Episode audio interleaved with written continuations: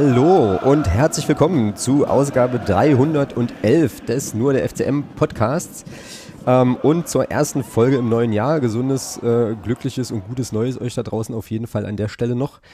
Ähm, es gibt heute keine Podcast-Paten, ähm, aber es gibt ein ganz, ganz großes Dankeschön. Das möchte ich gleich am Anfang machen, damit ich das nachher nicht möglicherweise vergesse. Und zwar an Wallis und Karos Freunde für äh, eure äh, unfassbar irre Unterstützung, die ihr uns da äh, vor kurzem habt zukommen lassen. Also ganz, ganz großes Dankeschön dafür. Sehr, sehr cool. Ihr seid auf jeden Fall heute mindestens mal die Podcast-Patinnen, Podcast-Paten der Herzen.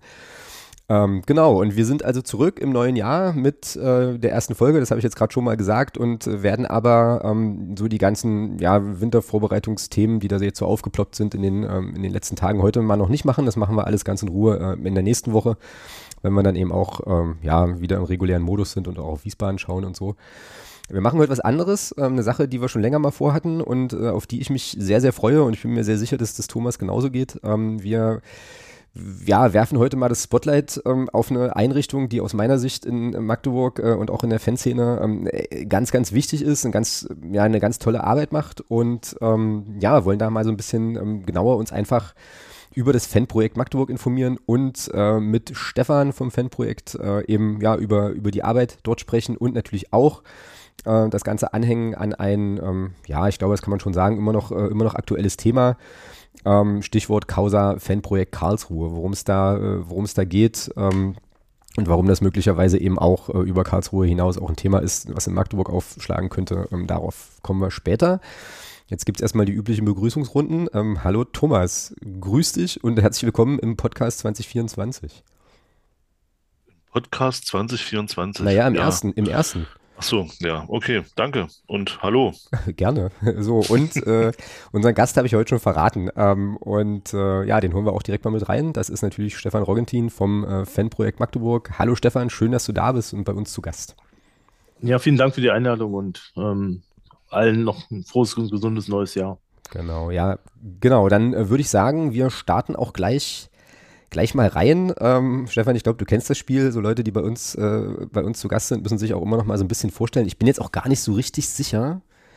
Ähm, also du warst ja auf jeden Fall Bestandteil unserer, äh, also recht prominent sogar unserer 300. Folge, die wir bei euch machen dürfen, äh, durften. Aber ähm, ja, und die Leute werden dich auch kennen, aber kann ja nicht schaden. Also vielleicht, äh, ja, haust du einfach nochmal raus, ähm, wer du so bist, was du so machst und wie du eigentlich äh, überhaupt im Fanprojekt in Magdeburg gelandet bist.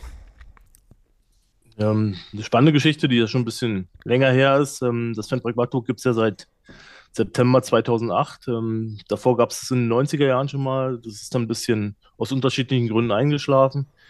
Und ähm, aus der Hochschulinitiative raus mit dem damaligen Professor Dr. Tito Simon und Präsident Volker Rebold äh, vom 1. FC Magdeburg, wo es dann die ersten Gespräche gab in der, in der Hochschule und ich damals noch Student war und das aber auch schon irgendwie mit begleitet habe, ähm, gab es die Initiative sozusagen wieder ein Fanprojekt in Magdeburg zu gründen ähm, oder aufzubauen. Ähm, hat damals sicherlich auch mit dem gerade sportlichen Erfolg ähm, 2006 des 1. FC Magdeburg und dem Fastaufstieg der zweiten Liga zu tun gehabt. So, das spielt immer eine Rolle, wenn man über sowas nachdenkt oder, oder das ähm, bespricht. Ja, und dann gab es so Bestrebungen und das gab es halt ähm, ganze Weile lang. Äh, ähm, und relativ lustige Anekdote, bevor ich dann zu mir selbst gleich komme. Ähm, dass es 2007 eigentlich schon soweit sein sollte, sozusagen, dass das Fanprojekt in Magdeburg ähm, ähm, gegründet wird oder wieder ins Leben gerufen wird, das aber ewig gedauert hat und dann gab es 2008 äh, eine Stadtratssitzung, wo gleichzeitig die Fußball-Europameisterschaft in Österreich und der Schweiz stattgefunden hat und Deutschland gegen Österreich gespielt hat und irgendwie alle Fußball gucken wollten und dann irgendwie ein Fußballthema am Ende, sagt zumindest die Legende, ähm, auf dem Tisch war oder in der Tagesordnung dran war und dann sozusagen die Abstimmung für das Fanprojekt oder für die Implementierung eines Fanprojektes in Magdeburg erfolgte. Ähm, und dann ging es halt im September 2008 los. Ähm, Genau, und so bin ich sozusagen mit der Vorgeschichte. Dann gab es eine offizielle Stellenausschreibung. Ich wusste, dass es die Stellenausschreibung gibt, habe mich dann darauf beworben äh, und bin dann sozusagen auch mit Jens damals zusammen ähm, auf die beiden Stellen gesetzt worden. Und ähm, wir hatten das Vergnügen, das Fanprojekt hier in Magdeburg dann aufzubauen. Ähm, damals noch mit den Räumlichkeiten an der Hermann-Gieseler Halle, ähm, mittlerweile ja am Lemsdorfer Weg ähm, nach der Odyssee um die Hermann Gisela selbst äh, und die damit verbundenen ähm, ja, Dinge, die da sozusagen mit dem Nebengebäude und mit dem Auszug von uns dann ähm, zusammenhängen. Genau, und zu mir selbst, ähm, ich habe dann hab erst Betriebswirtschaft studiert, auch fertig studiert, dann Sozialpädagogik und Sozialarbeit an der Hochschule Magdeburg-Stender jeweils das auch abgeschlossen. Ähm, und naja, hat dann eigentlich schon gehofft, dass es 2007 ja schon losgeht. Dann äh, ging das halt noch nicht los. Dann habe ich mir erstmal was anderes gesucht ähm, und ähm, habe dann direkt ähm, nicht lange überlegen müssen, sozusagen halt mich auch auf die Stelle hier im Fendbrück Magdeburg zu bewerben. Ähm, und ähm, habe dann 2008 hier angefangen und bin auch seitdem dabei. Ähm, genau. Bin sonst in meinem anderen Leben, sozusagen, wenn ich nicht im Wettbewerb arbeite, ähm, natürlich auch eng dem Fußball verbunden, trainiere aktuell in der Jugendmannschaft, äh, bin Schiedsrichter, bin Vereinsvorsitzender und ähm, kümmere mich sozusagen auch um andere Belange des Fußballs. War auch lange Spieler, auch wenn mir, wenn man es mir vielleicht nicht ansieht, aber ähm, erfolgreich oder weniger erfolgreich sozusagen in der ersten Männermannschaft im Mittelfeld und im Sturm äh, von Medizin und Springer. Ja, sehr, sehr cool. Und jetzt frage ich, mich gerade, ob der Mann irgendwann noch schläft bei den ganzen Aktivitäten, die du da so machst. Und ähm, ich meine, wir sitzen, wir sitzen jetzt hier, ist jetzt auch, ist jetzt auch abends, ne? Also ähm, da sind die Tage äh, schon lang und ich würde mal fast vermuten, ähm, bei so sozialpädagogischer Arbeit im Fanprojekt ist jetzt, jetzt eher nicht so mit, mit irgendwie Stunden aufschreiben und stechen und so, sondern das ist dann schon irgendwie, ähm, ja, auch so ein bisschen, ja, Le Lebensinhalt ist vielleicht zu groß, aber ähm, ja, ist schon eine Aufgabe, wo man nicht so auf die Uhr schaut, oder? Ja, das ist ja das Schöne. Ähm, gleichzeitig auch so irgendwie, ähm, ja, man muss das schon wollen, man muss das schon auch so ein bisschen eine Fußballleidenschaft haben und auch eine, naja, eine gewisse Zuneigung zu der ähm, Mannschaft in Blau-Weiß sozusagen, weil es sonst, glaube ich, schon auch schwierig wird, so mit Familie, Beruf und allen anderen Sachen sozusagen, das immer regelmäßig zu machen ähm, und auch ähm, ist halt schon Geben und Nehmen sozusagen. Ähm, und ähm, ja, oft abends, nachmittags. Und ähm, dann, man, wenn die Leute sozusagen nicht mehr arbeiten, weil das ist ja eigentlich das, was, was alle wollen, dass alle in Lohn und Brot sind und oder in der Schule erfolgreich sind oder in der Ausbildung erfolgreich sind und ähm, eher sozusagen danach sich um, um ihre Freizeit kümmern. Und ähm, deswegen, ähm, genau, aber das macht Spaß und habe es ja mittlerweile auch 16 Jahre fast durchgehalten und ähm, genau, ist immer noch Feuer und Flamme für die, für die Sache selbst. Naja, richtig cool. Und äh, was die Sache so ist, da wollen wir jetzt gleich noch ein bisschen, ähm, ein bisschen genauer drauf schauen. Ähm, ich, äh, ja, ich habe da jetzt gleich schon wieder so mehrere Anschlüsse. Die erste Sache, die ich, die ich spannend fand, du sagtest 2008, also 16 Jahre gibt es jetzt das Fanprojekt. Ähm, sind wir damit, also wo liegen wir denn da? Sind wir da ein junges Fanprojekt, äh, mittelaltes, äh, altes? Also wie lange gibt es einfach Fanprojekte schon und wo ordnen wir uns da eigentlich ein? Hast du da irgendwie, also. Ja, die erste, das erste Fanprojekt wurde in, in Bremen gegründet, ähm, nach dem Tod von Adrian Malaika, bei dem Spiel äh, beim Hamburger Sportverein. Dann gab es an einer, einer, Hochschule in Bremen oder ähm, sozusagen so eine Gruppe um einen Professor rum, ähm, die gesagt haben, okay, wir, wir sollten irgendwie gucken, wie man ähm, Jugendliche auffängt, wie man ähm, Möglichkeiten schafft, sozusagen alternative Möglichkeiten und, und einer Gewaltprävention irgendwie ja, damit umzugehen oder da, da äh, Sachen anzubieten. Und so gab es die ersten Fanprojekte in Hamburg und Bremen tatsächlich dann sozusagen Anfang äh, der 80er Jahre. Okay. Ähm, ähm, allerdings nicht unter den gleichen Voraussetzungen wie, wie aktuell. Ähm, ähm einen großen Schwung oder eine große ähm, Etablierung von Fanprojekten gab es 1993 mit der ähm, der Ver Verabschiedung des nationalen Konzepts Sport und Sicherheit, sozusagen, wo Fanprojekte als, als ein fester Bestandteil aufgenommen wurden. Und in der Zeit wurden auch ähm, ja, in, in Jena und ähm, auch das erste Fanprojekt sozusagen in Ostdeutschland dann mitgegründet. Ähm, und ähm, so ist die, der Werdegang sozusagen von Fanprojekten ganz groß. Ich könnte jetzt noch grob, ich könnte da jetzt sicherlich noch mehr ausführen, aber das soll vielleicht an der Stelle reichen. Ja, also Hausnummer ist das, das Haus, Einordnung ist das, glaube ich, ist das, glaube ich, okay. Jetzt hast du schon so ein paar Sachen angetickt, die äh, so abheben auf, ähm, naja, so Aufgabenfelder, was ihr, was ihr eigentlich so tut. Ähm, oder was das Fanprojekt eigentlich so macht. Ähm, aber vielleicht kannst du uns da und die Hörerinnen und Hörer da einfach auch nochmal abholen. Jetzt mal so ganz, jetzt mal so ganz simpel und naiv gefragt, was, was ist eigentlich ein Fanprojekt? Also was macht ihr? Was tut ihr? Was ist sozusagen, warum, warum gibt es euch? Ähm, was sind so die Aufgabenfelder? Und ähm, genau, ähm, Ich würde mal anders anfangen. Ich würde mal so anfangen, wie Fanprojekte eigentlich aufgebaut und finanziert sind, ähm, weil gern. das, glaube ich, für, ja. das, für, das, Verständnis ganz wichtig ist oder cool ist. Ähm, also Fanprojekte sind Dreier finanziert. Einmal durch das äh, Jugendamt hier in Magdeburg, also durch den kommunalen Anteil, ähm, dann durch den Landesanteil, das ist das Ministerium für Arbeit, Soziales, Gesundheit und Gleichstellung ähm, in Sachsen-Anhalt. Ähm, beispielsweise in Berlin oder Bremen, wo das dann Stadtstaaten sind, ist, ähm, verschmelzt das, das ist dann nur noch ein Anteil, dann sprechen wir nicht mehr von Dreierfinanzierung, sondern sprechen von Zweierfinanzierung. Und der zweite bzw. dritte Anteil, das sind 50 Prozent, die kommen äh, von den Fußballverbänden. Ähm, wenn der 1. FC Magdeburg in der zweiten Liga spielt, wie es aktuell der Fall ist, von der DFL, ähm, sollten, oder wie es damals war, ich hoffe, dass es nicht nochmal passiert, sozusagen, ähm, eine Ligazugehörigkeit in der dritten Liga sein oder drunter, ähm, dann von DFB. Mhm. Und so ist es halt geteilt ähm, in, der, in, der, Zuständigkeit. Das ist erstmal sozusagen, wie, wie wir aufgebaut sind. Und ähm, daran erkennt man ja schon, dass wir irgendwie unabhängig sind von, von allem. Ähm, also bedingt unabhängig, aber natürlich unabhängig in unserem Handeln gegenüber den eigenen Bezugsvereinen.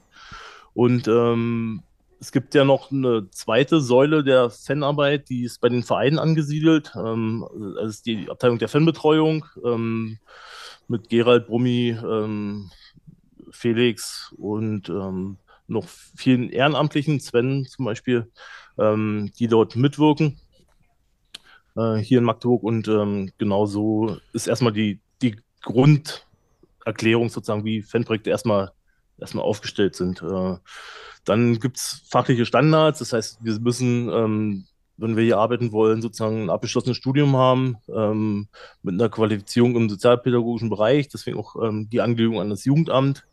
Ähm, da gibt es halt gewisse Anforderungen, die muss man halt erfüllen, um ähm, im Fanprojekten arbeiten zu können.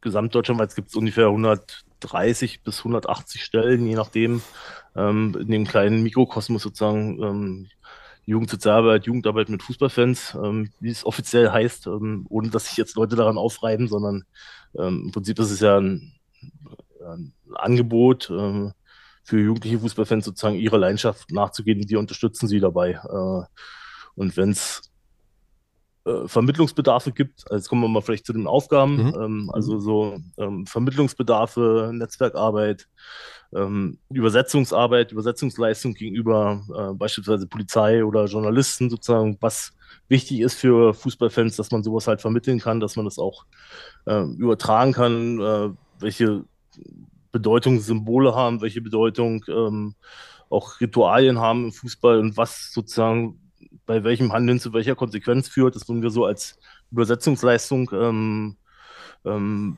beschreiben, auch so eine gewisse naja, so eine Beobachtung, äh, wie sich was entwickelt äh, und das halt so zu begleiten und warum das vielleicht so ist und da vielleicht auch ähm, so ein bisschen wissenschaftliche Erklärungsansätze zu suchen. Ähm, aber das ist jetzt eher das Hochtragende. Das Einfache ist jetzt erstmal, dass es einen offenen, offenen Treff gibt. Ähm, im, Lemsdorfer Weg, äh, vorher an der Hermann-Gieseler-Halle, die vielleicht, also viele, die das jetzt hier hören, haben das ja alles schon mal besucht und waren ja auch schon mal zu Gast. Ähm, seit 2020 hat es im Lemsdorfer Weg, das ist ein doppeletagisches Gebäude ähm, mit verschiedenen Bereichen, ähm, wo Leute sich aufhalten können, wo es einen Tischkicker gibt, also klassische offene Jugendarbeit sozusagen, ähm, okay. Tischkicker, Dart, äh, Billard, äh, Tischtennis, draußen Fußballplatz, Basketball, ähm, also das, was wo sich Leute einfach beschäftigen können und zusammenkommen können. Ähm, da der Organisationsgrad der Fanszene aber relativ groß ist, sozusagen wird es eher für oder auch ähm, für Gruppentreffen, für, ähm, für einen Austausch genutzt, für Veranstaltungen, für Diskussionsrunden, äh, für, das, für kreative Arbeiten wie Choreografien, Spruchbänder oder ähnliches ähm, sozusagen. Ähm, oder halt auch für ähm, ja, für Vorträge oder, oder andere Sachen sozusagen, die ähm, dem Nachwuchs gewidmet sind.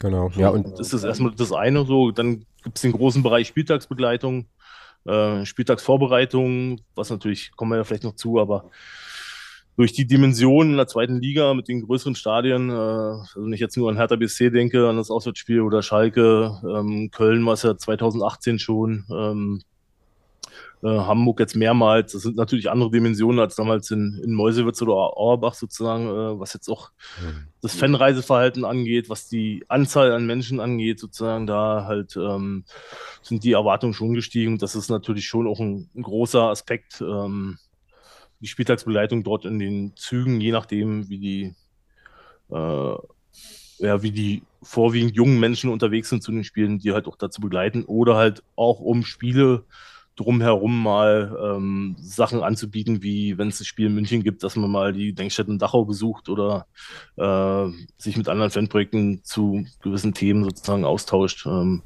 solche Sachen. Dann gibt es einmal mehr ein großes Fußballturnier in Berlin rund ums Pokalfinale.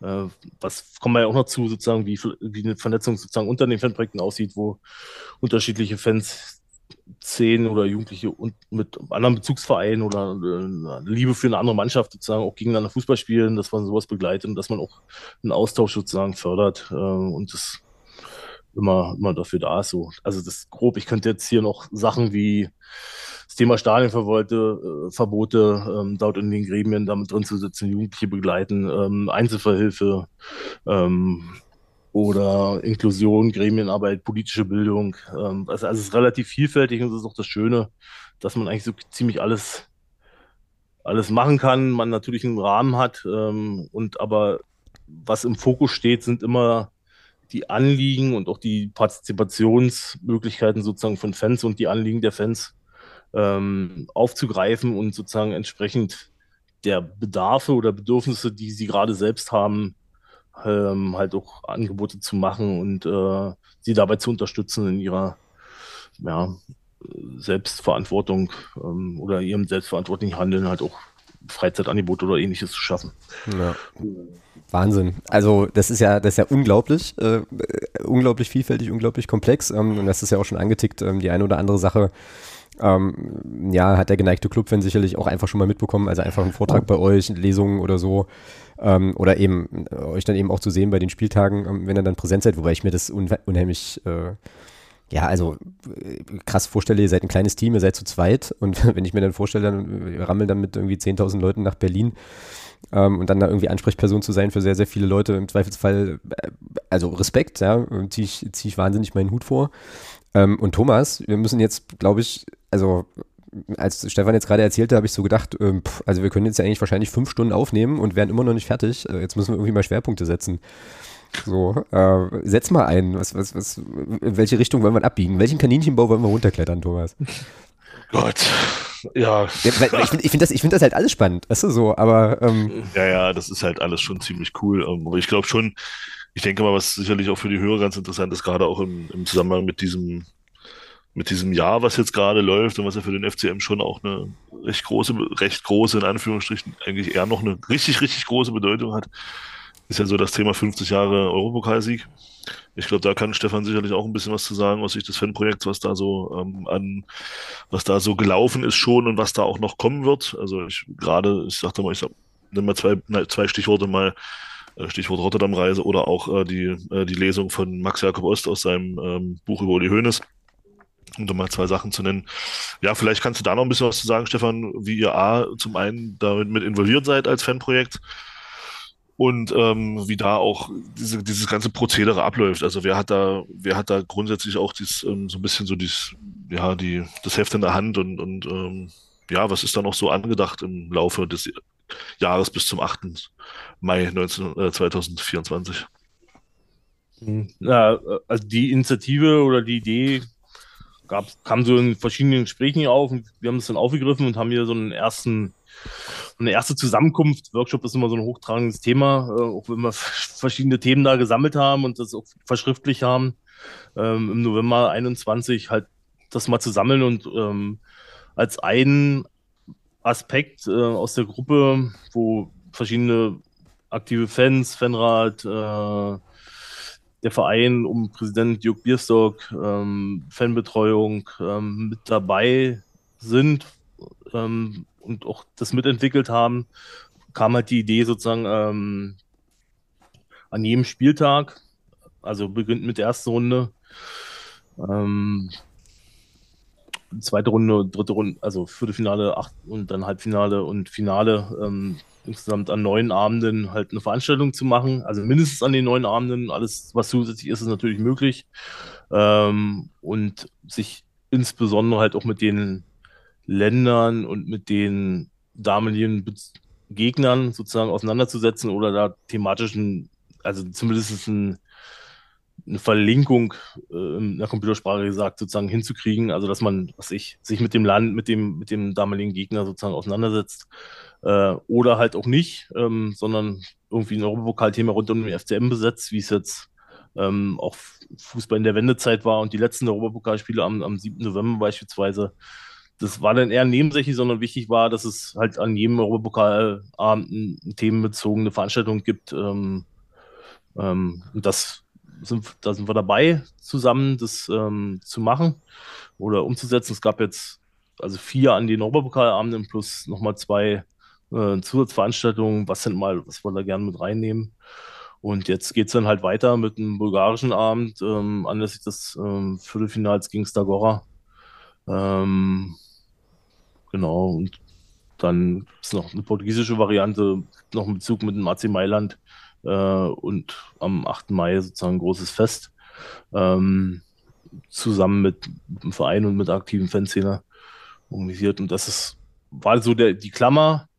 Und ähm, unter anderem gab es auch die Idee, sozusagen mal sich mit den Gegnern auch noch aus, also in dem Sinne auseinanderzusetzen, indem man mal äh, die sie besucht oder das Dokumentarische auch festhält, was aus den Gegnern geworden ist. Ähm, und so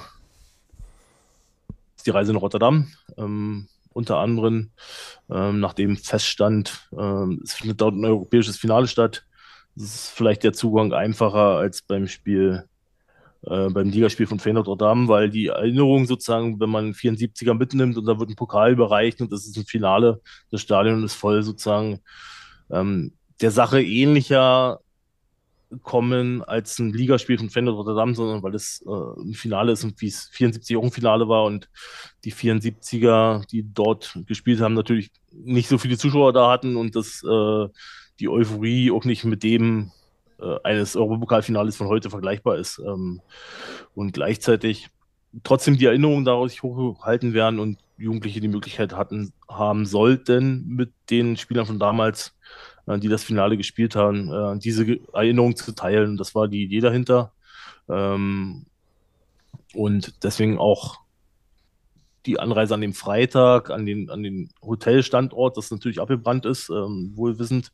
Äh, ähm, kurze Zeit später, ich glaube 78 dann, aber ähm, dass man trotzdem an dem Ort ist und ähm, genau, dass es dann noch filmisch begleitet wurde. Ähm, das ist dann so das, das i-Tüpfelchen auf die ganze, auf der ganzen ähm, Sache und äh, ja, das war die Idee hinter der Reise. Und analog ist, war es auch mit Opole, weil das Stadion abgerissen wurde, wurde wird ähm, kommenden Sommer, ähm, was, wo wir dann im September nochmal waren und äh, dort den Verein besucht haben mit jugendlichen Fans. Ähm, das ist immer so ein Austausch und irgendwie das Motto ist ja auch Magdeburg international und dass man so die Internationalität ähm, halt auch ein bisschen sichtbar macht und ein bisschen auch lebt und äh, da natürlich auch ein Austausch und Verbindungen zwischen den unterschiedlichen Kulturen und Ländern über den Fußball halt herstellt, was ja grundsätzlich irgendwie auch unsere Aufgabe ist als Fanprojekt, ähm, dort Brücken zu bauen und äh, das Europapokal-Jubiläum da ein gutes Mittel ist, ähm, das halt mal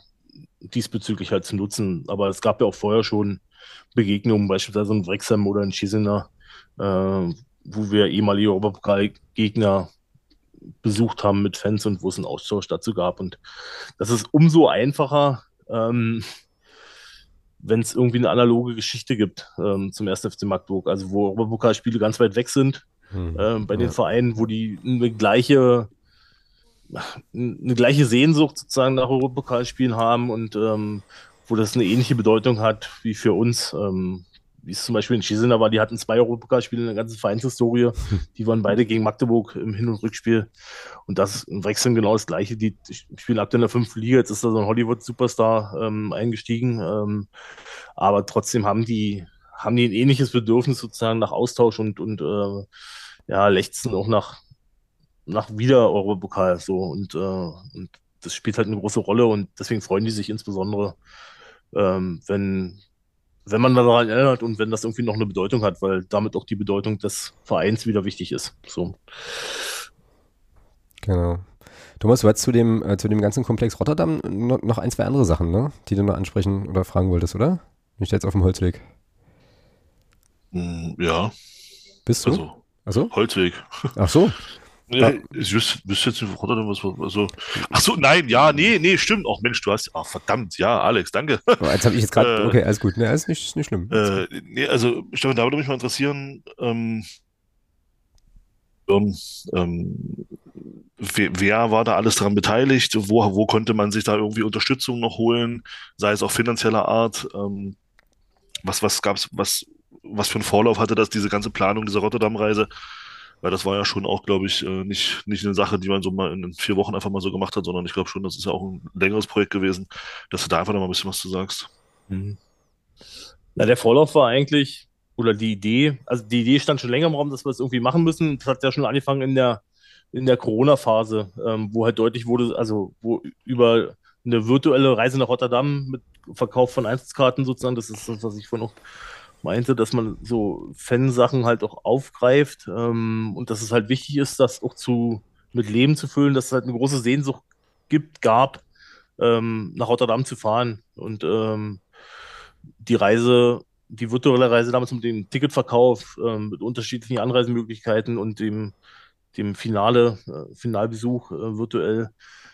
Ähm, das war so der Anlass, dass man eigentlich sagen will, okay, virtuell ist schön und gut und war auch wichtig in der Phase sozusagen für den Zusammenhalt und auch für Geld zusammen und um den Verein zu unterstützen. Das war auch cool und auch super umgesetzt sozusagen mit allem, was man sich so vorstellt, ähm, dass das irgendwie in Realität auch nochmal passieren sollte sozusagen. Also da kam eigentlich schon der Wunsch auf und auch in dem äh, in dem Zusammentreffen sozusagen über das Europapokalprojekt, dass man das irgendwie machen muss. Und dann weiß nicht, haben wir im Fanprojekt gesessen, dann kam irgendwie die Mitteilung, okay, ja, äh, Nations League Finale ist in Rotterdam, wohl wissend, dass das jetzt nicht der Wettbewerb ist und äh, dass so Länderspiele auch nicht sozusagen das, das Ding sind, ähm, um jugendliche Fußballfans abzuholen, aber das war eine gute Gelegenheit, weil es eine Sommerpause war, weil es ein Finale war, wie ich vorhin schon beschrieben hatte, ähm, das halt umzusetzen. wenn man da lange wartet, dann wird es eh schwierig und äh, je weiter man sozusagen in das Jubiläum reinkommt, desto dichter werden, wird ja auch die Terminenge.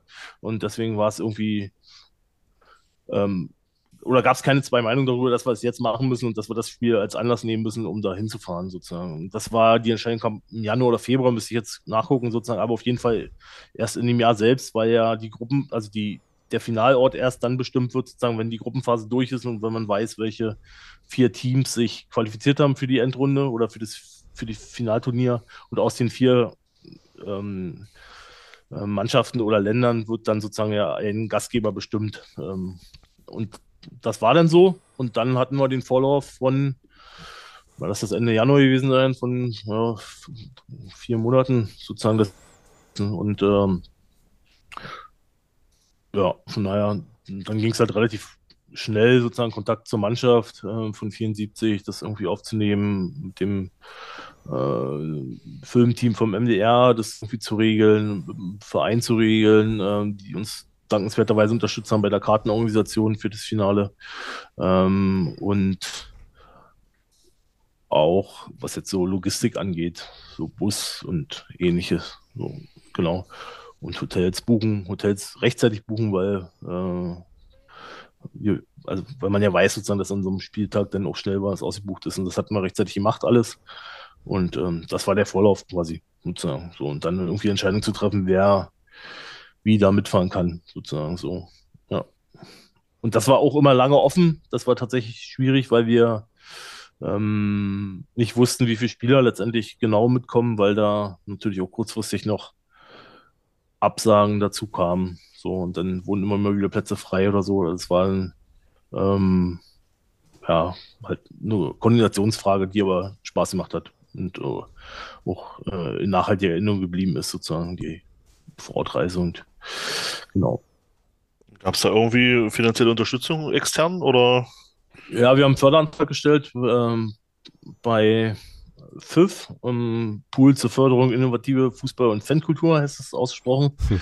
Ähm, der wurde gegründet bei der DFL. Das geht zum, also oder leider ähm, nur äh, mit Bezugsvereinen in der DFL-Zugehörigkeitsbereich, erste, zweite Liga. Und das war zum Glück so sozusagen, dass, es, dass wir in dem Jahr in der zweiten Liga gespielt haben oder spielen, ähm, dass man darauf zurückgreifen konnte. Genau. Und ähm, das war sehr kooperativ. Die haben beratende Unterstützung an der Uni in Potsdam, wo Professoren sozusagen die Anträge prüfen und auch die Nachhaltigkeit und den Inhalt sozusagen, dass es halt was Besonderes ist, ähm, ähm, dann halt bewerten und wir haben dann da eine Zusage erhalten, ja. Okay, cool. Cool. Ja. Ja, also ich glaube, diese ganze, ganzen Europapokalsachen, ähm, das ist ja auch, äh, ist ja schon auch präsent. Da gibt es ja wirklich eine ganze Reihe an, äh, an Veranstaltungen, ähm, die man da, die man da gut besuchen kann. Thomas hatte vorhin auch von der Lesung von, von Max erzählt, die ja auch sich so ein bisschen einordnete in den, in den Kontext äh, Europapokal und Bayern und so. Ähm, also schon, schon sehr, sehr cool. Und ich denke mal, da kommen auch noch ein paar richtig coole Sachen. Und ich finde, das zeigt einfach auch nochmal sehr, sehr schön das, was du vorhin eigentlich gesagt hattest. Also so die Verknüpfung von naja, eben äh, Vereinsthemen dann auch mit, äh, naja, mit der äh, sozialpädagogischen Komponente eben Angebote zu machen und äh, auch Bildungsarbeit anzubieten und so weiter. Also das ist echt, echt eine richtig coole, ähm, richtig coole Geschichte auf jeden Fall. Ich hätte noch eine Frage, ich hätte noch eine Frage. Wart, wart ihr, wart ihr als Fanprojekt eigentlich auch an dieser Ringlesung beteiligt, die da lief im Zusammenhang ah, ja. mit, der, ah, mit der WM in Katar? die da in der, in der Hochschule Magdeburg-Stendal, wo es ja auch die ein oder andere ver interessante Veranstaltung gab zum Thema Fußball mit wirklich verschiedenen Themen. Das war ja einmal, glaube ich, äh, Fußballsucht, ähm, also gerade Spielsucht mit und Fußball. Dann war da einmal das Thema Jugendarbeit, äh, NLZ war einmal Thema.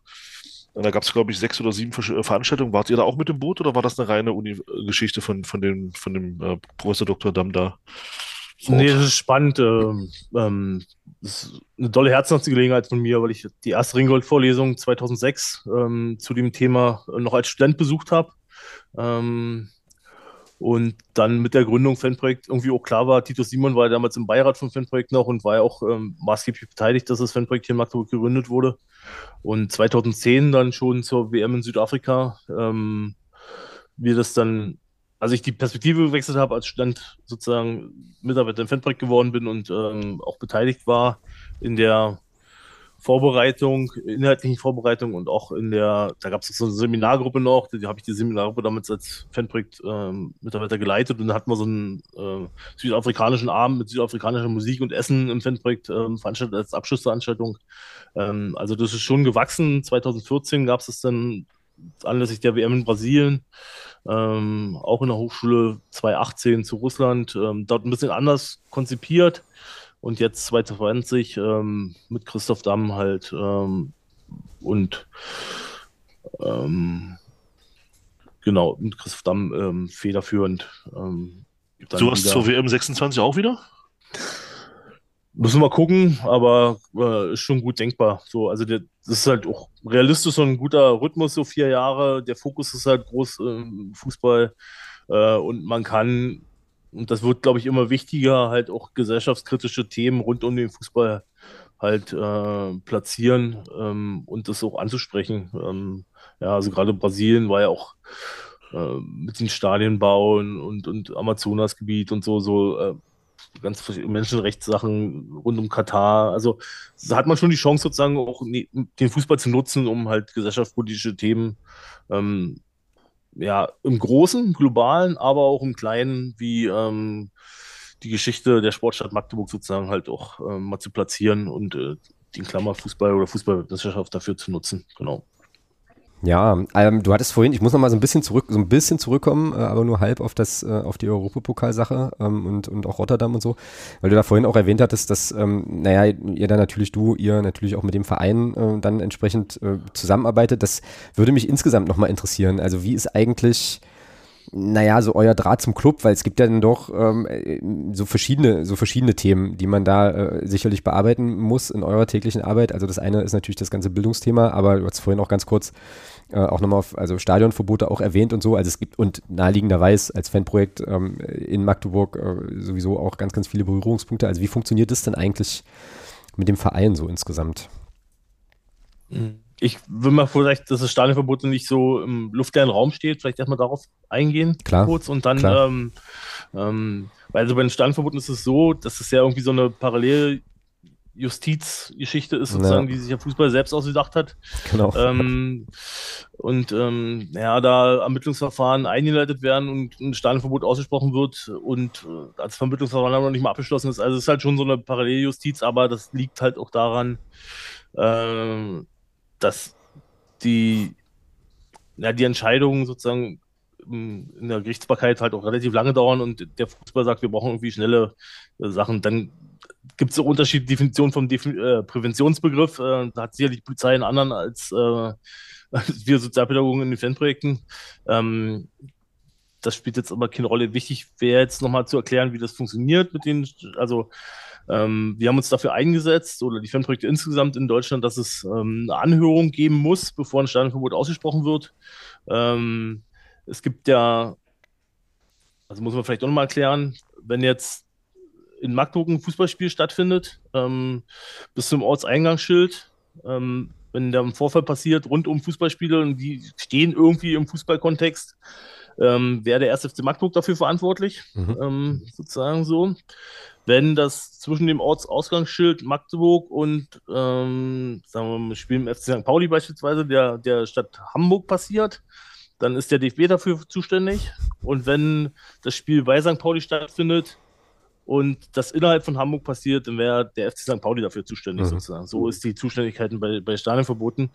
Ähm, und da gibt es Anhörungskommissionen, ähm, die besteht beim 1. FC Magdeburg sozusagen aus dem Veranstaltungsleiter Matthias Kahl, Bernd Tietke als Stadionverbotsbeauftragter und der Fanbetreuung oder ein Vertreter der Fanbetreuung. Das ist das Anhörungsgremium. Wir sind dort auch Teil der Anhörung, aber nicht in Entscheidungsfunktion, sondern nur in Beratungsfunktion für ähm, den Jugendlichen oder den Fußballfan im Allgemeinen sozusagen, ähm, der dort zur Anhörung anreist, ähm, sozusagen. So, das ist in Magdeburg, wenn jetzt auch mal ein Fall, was Anhörung in Osnabrück stattfindet und ein Jugendlicher wünscht sozusagen eine mündliche Anhörung in Osnabrück, ähm, kann auch uns, uns so zukommen. Wir würden das auch ermöglichen, sozusagen, dass wir ihn dorthin begleiten, wenn er das möchte, sozusagen mhm. so. Mhm. Ähm, ähm, das, ja, oder gibt auch dann Übertragung. Das war jetzt mit Schalke beispielsweise so, dass die das Schalke 04 die Anhörung nach Magdeburg übertragen hat, die Anhörung hier äh, in Magdeburg stattgefunden hat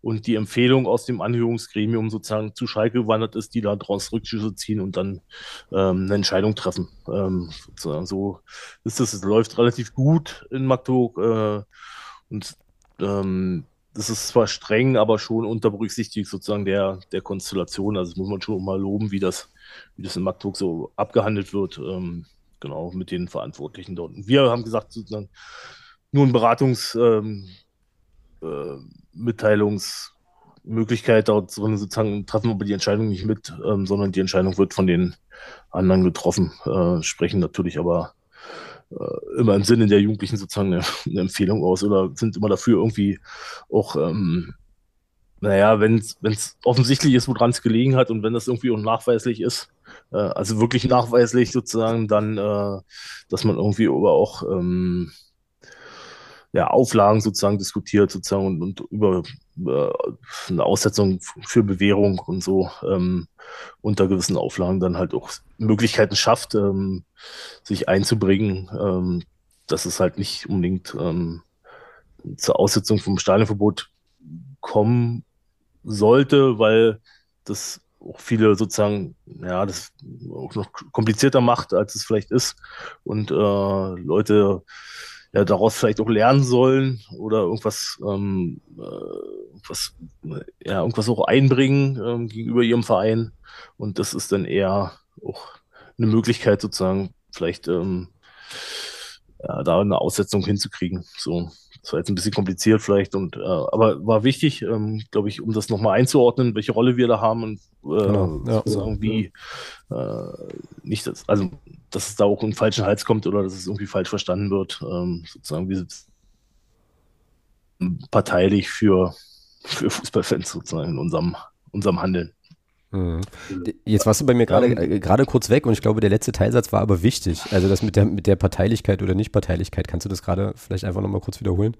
Dass wir das richtig, äh, richtig sauber rüberbringen, weil genau an dem Punkt war so, so ein komischer Bruch. Ähm, Achso, genau. Im, also Sound. In unserem genau. Handeln sind wir ähm, egal wie, äh, immer parteilich für Fußballfans sozusagen und äh, ähm, setzen uns halt dafür ein, dass es äh, genau, dass es Möglichkeiten gibt der Aufarbeitung und äh, der äh,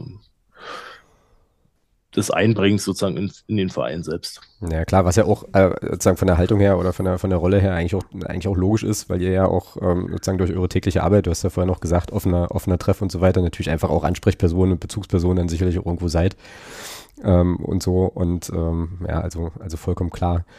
Äh, das ist so dieses ganze große Thema Stadionverbote. Ich glaube, da könnte man eine ganz eigene Folge drüber machen. Ähm, äh, so. Genau. Ähm, ja, komplexes Thema, aber wollte ich nicht unterbrechen? Sorry. Sag. Nee, du hast ja eigentlich ein. Ähm, das war ja nur die Einleitung. Die Frage war ja eigentlich eine andere.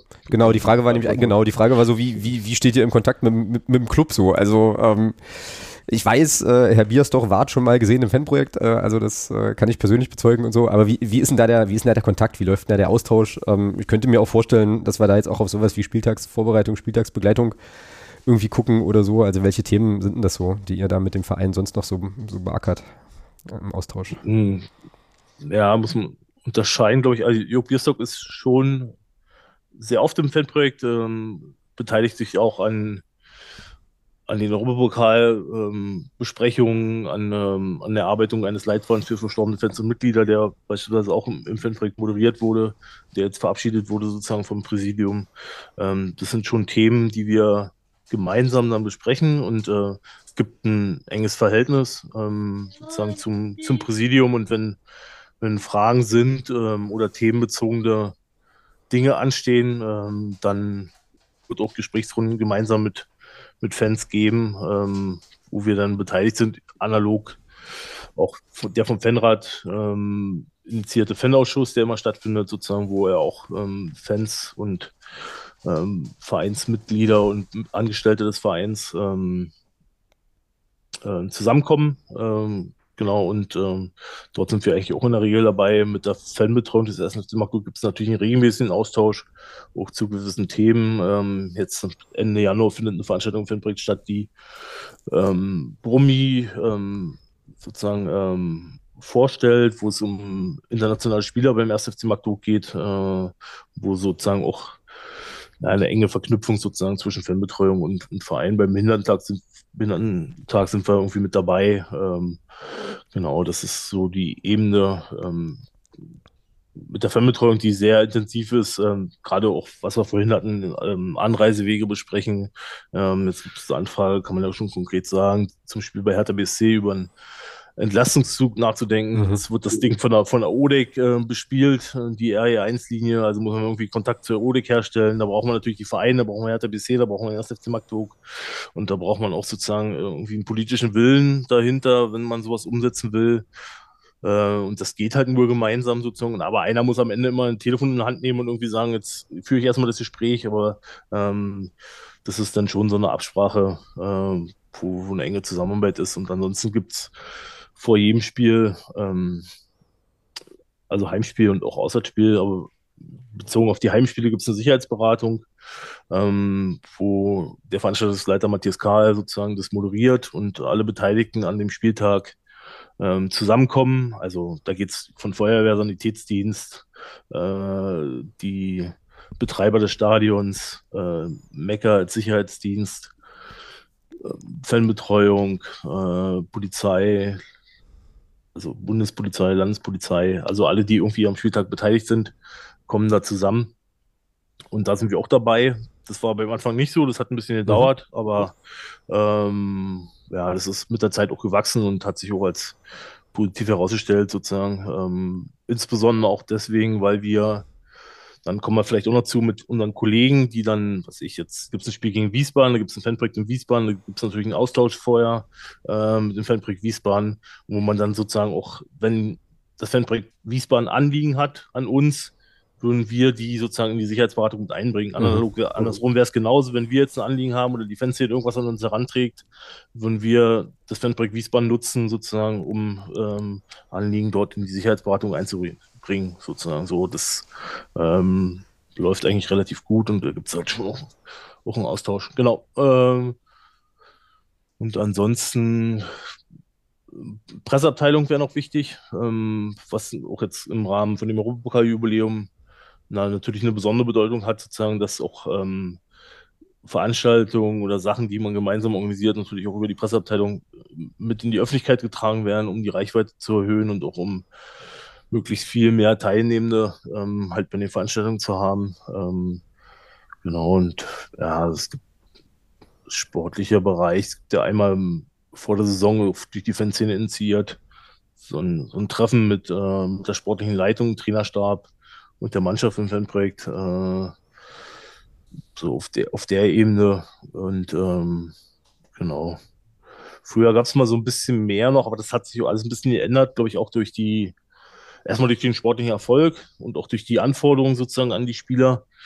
Und ähm, ich glaube auch mit der Zunahme von so sozialen Medien und der mhm. die Möglichkeiten, sozusagen Videos zu machen und, und so da auch die Spieler so nahbar zu machen. Ähm, früher gab es halt noch regelmäßig so Fanabende. Ähm, äh, da musstest du jetzt nicht unbedingt das Stadion mieten, weil das eher noch im überschaubaren Rahmen stattgefunden hat. Ähm, jetzt ist das alles eine Nummer größer und äh, da stößt dann das Fanprojekt schon an seine Grenzen, wenn halt sowas hier stattfindet. Das ist, glaube ich, ähm, so dem geschuldet, ähm, dass es halt einfach sportlich nach oben ging und dass es andere Zeiten sind, sozusagen, was die Mediennutzung angeht und was auch so äh, ja, die, die öffentliche Präsenz sozusagen von Fußballspielern an, angeht. Das war in der Regionalliga halt noch ein bisschen was anderes. Ja, ja.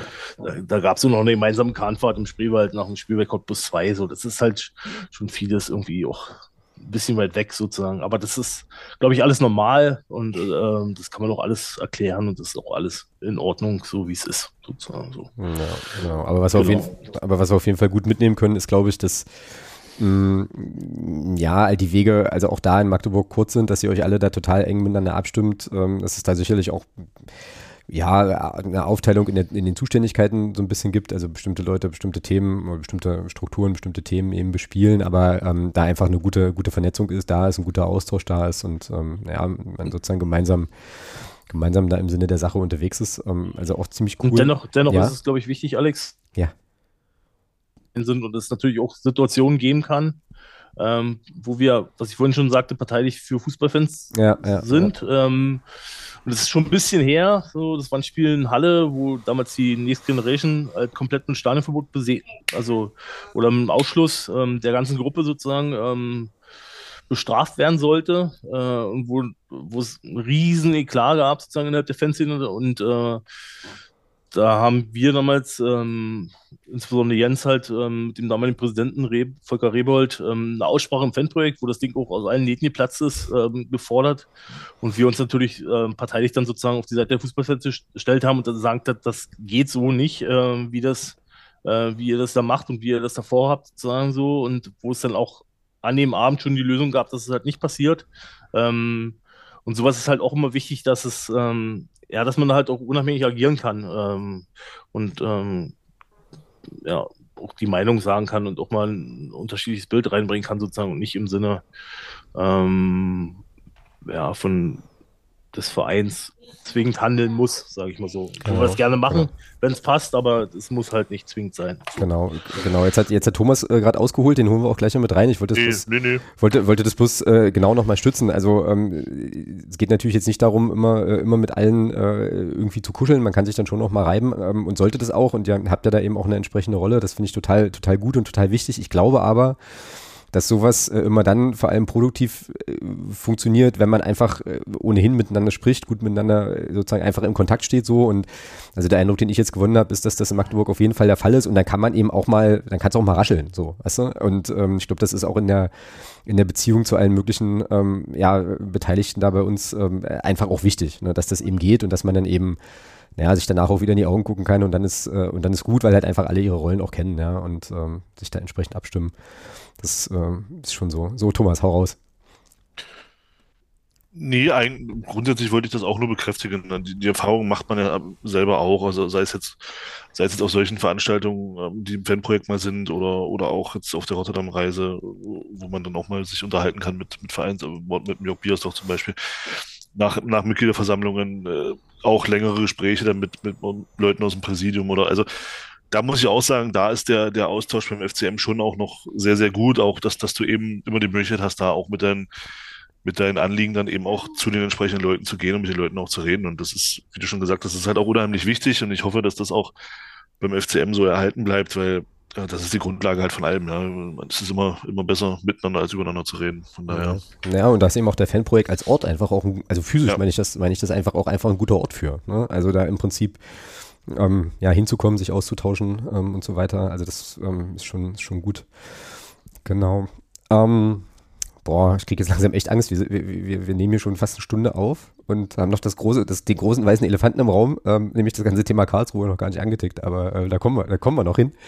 Aber das geht ja. vielleicht auch schneller, als man denkt. V vielleicht, ja, vielleicht ist das auch gar nicht äh, so groß. Uns hat das halt, also mich, mich insbesondere, als ich das äh, das erste Mal gelesen hatte, hat mich das äh, schon ziemlich bewegt und ich glaube, da gibt es ja auch eine ganze Reihe wirklich grundlegender Fragen, ähm, die auch weit über den Fußballkontext auch hinausreichen. Da äh, gucken wir aber gleich nochmal drauf. Aber vielleicht, um da so eine kleine Brücke hinzubauen, ähm, Wäre jetzt für mich nochmal die Frage spannend, klang jetzt auch schon so ein kleines bisschen durch, äh, Stichwort Sicherheitsberatung und so, aber ihr werdet ja sicherlich äh, in eurer täglichen, ähm, in eurer täglichen Arbeit ähm, auch mit den Behörden irgendwie in, in, Kontakt sein. Also wo sind denn da so die Kontaktpunkte, ähm, die ihr eben habt mit, äh, ja, weiß ich nicht, Polizei, so, ähm, so Strukturen, also wie ist es da, wie seid ihr da eingebunden, angebunden, außerhalb von mir aus auch gern dieser Sicherheit, also der Sicherheitsberatung, weil das klar ist, ne? Also da sitzen dann ganz, ganz viele Leute am Tisch, aber wie sind denn da sonst so die Berührungspunkte für euch? Ja, die beschränken sich schon auf die Spieltage sozusagen. Das ja, okay. ist irgendwie auch, ähm, ist auch klar, dass die Kommunikation eine Einbahnstraße ist. Also, mhm. dass wir gerne Informationen empfangen und die gerne weitergeben, aber andersrum es halt keine Informationen gibt, ähm, wenn das nicht ein klares Mandat ähm, der Fanszene gibt, äh, sozusagen halt irgendwie was zu sagen. Das ist halt schon irgendwie auch klar und auch der Grundsatz der Arbeit. Ähm, ja. Also wenn es, wenn halt nicht klar ist, ähm, wann wer wie mit dem Zug fährt, dann wird das auch nicht gesagt. Und das äh, ist auch eine andere Rolle als der Verein, die beispielsweise hat, sozusagen, die dann halt auch ein bisschen na, in, in der Verpflichtung sind, das halt zu sagen. Bei uns ist es halt ganz klar, dass es ähm, wenn es einen Bedarf gibt und wenn es klar ist, okay, ja, wir wollen das, es soll klar kommuniziert werden und wir brauchen dazu die Kapazitäten sozusagen. Wir werden da sozusagen ähm, mit dem Mandat vertraut, das auch öffentlich anzusprechen und da ähm, im Sinne der Fans halt was rauszuholen. Ähm, wenn es um zusätzliche Zugkapazitäten beispielsweise gibt, geht, ähm, dann kann man das gerne machen. Ansonsten ist es eher so eine ich nenne es gerne Einbahnstraßenkommunikation. Also wir empfangen gerne, gerne geben wir was zurück, sozusagen wissen das, ähm, aber halt nicht andersrum. Und äh, das sollte irgendwie klar sein. Und ähm, in Magdeburg ist da auch das Gefühl aktuell ähm, bei den handelnden Personen, ähm, ja, dass die das, glaube ich, schon alle verstehen, wie Fanprojektarbeit funktioniert und welche Bedeutung ähm, genau diese Art von Kommunikation halt auch hat. Ähm, dass dann Verständnis für existiert. So. Mhm. Ähm, und ansonsten in der Regel einmal im Sommer sozusagen so eine Saisonauswertung, unabhängig der Sicherheitsberatung.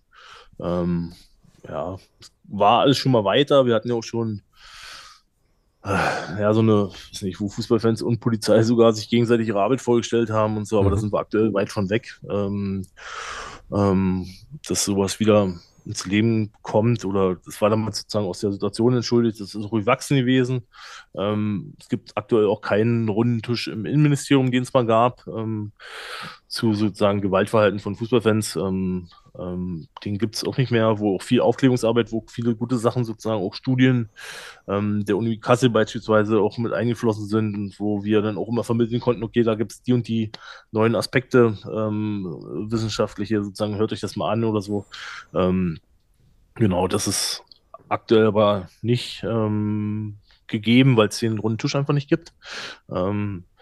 Und ansonsten beschränkt sich das auf die Spieltage selbst, ja. Oder es gibt mal, äh, äh, ja, oder es gibt mal bei Stadionverboten vielleicht, äh, wenn es irgendwie darum geht, irgendwie eine Freistellung, die ist raus und dann, dass man das irgendwie nochmal einholt oder sowas sozusagen.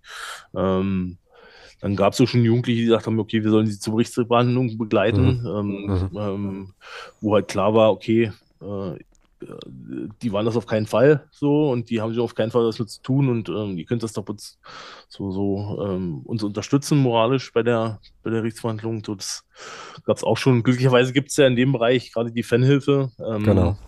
Ähm, die natürlich da sehr viel äh, auch Öffentlichkeitsarbeit betreiben sozusagen und auch ähm, ja, Beratungsangebote schaffen sozusagen über Rechtsanwälte und, und äh, dort äh, auch ein, ja, ein, einen Verein gegründet haben, sozusagen, der halt ganz viel in dem, in dem Bereich macht, äh, insbesondere auch für Gästefans in Magdeburg sozusagen, die das halt beobachten, was da halt passiert und äh, dolle polizeikritisch sind sozusagen und das auch äh, öffentlichkeitswirksam präsentieren, so was vielleicht nicht eher ist eher nicht unsere Rolle, sozusagen da in der Öffentlichkeit so umherzuschießen, ähm, sondern das irgendwie eher zu beobachten, zu begleiten, anzusprechen. Das sind eher wir, glaube ich. Äh, aber mit der Fanhilfe gibt es natürlich gute Synergien, ähm, was, es, was das Thema angeht, auch was Veranstaltungen angeht. Genau. Ja. Apropos ja. Synergien, um vielleicht das, das Thema Karlsruhe dann so ein bisschen einzuleiten. Ähm, genau. Wie ist denn, wie ist denn so, das, das, du sagst, du hast ja gesagt, es gibt in Deutschland äh, eine gewisse Anzahl an Fanprojekten. Wie ist denn da die Vernetzung? Ich nehme an, die wird schon gut sein. Habt ihr da irgendwie in regelmäßigen Abständen auch ähm, Treffen unter, unter, innerhalb der Fanprojekte oder, oder äh, ist ja oder jetzt solche Konferenzen wie hier, wo ihr bestimmte Dinge halt untereinander auch ansprecht oder, oder ist das eher immer situationsbezogen? Ich glaube, es gibt ähm, in Deutschland kein Berufsfeld, sondern einen engen Austausch und so ein eng, enges Netzwerk sozusagen wie in der Landschaft der Fanprojekte. Ähm, es gibt eine Bundesarbeitsgemeinschaft der Fanprojekte, ähm, auch mit einem, untermauert mit einem äh, EV, also mit einem eingetragenen Verein, sozusagen Organisationsabwicklung halt ein bisschen zu vereinfachen. Ähm, und diese Bundesarbeitsgemeinschaft besteht äh, aus vier Regionalverbünden, also alle Himmelsrichtungen Nord, Süd, Ost, West. Ähm, wir sind dementsprechend im Regionalverbund Ost unterwegs. Ähm, dort gibt es zwei Sprecherinnen. Ähm, einer davon bin ich im Osten ähm, in der Rolle. Und ähm, diese dann insgesamt acht Regionalverbundsprecherinnen ähm, bilden den geschäftsführenden Arbeitskreis. Dazu kommen zwei Bundessprecherinnen und ähm, dort gibt es einen engen Austausch sozusagen. Erstmal, also der geschäftsführende Arbeitskreis sozusagen tauscht sich über die Themen aus und äh, diskutiert halt auch die Themen. Und ähm, im Regionalverbund Ost treffen wir uns viermal. Ähm, das sind 15 Fanprojekt-Standorte. Ähm, also wenn, bei so einem Treffen sind dann rund 25 Personen meistens.